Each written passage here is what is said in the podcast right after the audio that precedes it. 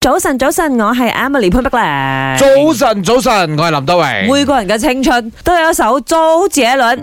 林生，我問你啊，你嘅青春嗯係邊首周杰倫？誒哎都有 㗎，咩一步兩步三步四，哇哎好早期喎，嗰個係佢第一首歌曲嚟嘅，應該係。咁當然啊啦，我都翻咁上 下年紀，咁啊梗係聽到佢早期一啲歌曲㗎你有攞啦。過佢啲歌嚟追女仔啊叫冇？咩名啊？黑色幽默，唔係啊，嗰個係先前，先前都係黑色妖魔都好早期。黑色幽默都係嗰個時候我應該係小學，係係係。得，我諗我諗而家新朋友可能唔知黑色幽默係誒點。啊知啊啦，因為 Jackson Wang 咧之後又重新翻唱， ，OK，啊甚至乎周杰倫咧佢都有轉發過。誒租借呢 Jackson 啲 Wang 嘅版歌本已經入喺經典嗰度可以唱啦， 即係換言之， 佢都喺呢一行廿幾年啦，佢我有 Google 過啦，係零一年出道嘅，二嗯係。零零一年啊，哇！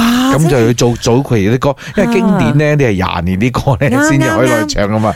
咁佢早期啲歌咪入咗咯。咁當 然咧，阿周杰倫佢身為歌中之歌，點解係歌中之歌呢個朵係小精騰俾佢嘅？即係咁多歌裏邊嘅阿哥啦，阿哥中嘅阿哥，佢自己有時候咧都會發一啲 IG caption 就話到，誒、我啲音樂廿年前嘅音樂到而家都仲流行緊啱。啱啱啱嚇啱，即係所有你而家聽翻咧，都唔會覺得佢咦咦係啊咁老土嘅。啲新生代歌手包括話好似華晨宇啊、王嘉爾啊，甚至乎係之前嘅吳亦凡呢，都有講到非常之仰慕周杰倫啦。咁啊，當然呢，我相信你嘅青春一定都有一首周杰倫。趁住呢個星期日就有啊杰倫嘅嘉年華演唱會啊，大家嚟誒講一講。我印象最深刻嘅都係佢第一個專輯嗰首《威廉古堡》，可能呢首歌佢嘅傳唱度冇咁高，其比起其他歌冇咁紅啦。但係佢呢一首歌係當時聽到我話佢嗰個音樂，總之佢成首歌係好突出嘅一首歌，所以嗰時候我會一直唱一直唱。如果周杰倫嘅歌係我嘅首選名曲嘅話，係《恩煎》咯，因為佢係我唯一一個歌係陪伴我失戀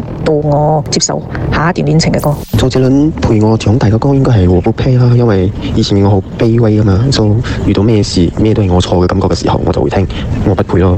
我最中意、最懷念嘅應呃該就係、誒《啟不了舊》啦，中學時期唯一一次俾女仔追就係佢唱嗰首歌俾我聽啦。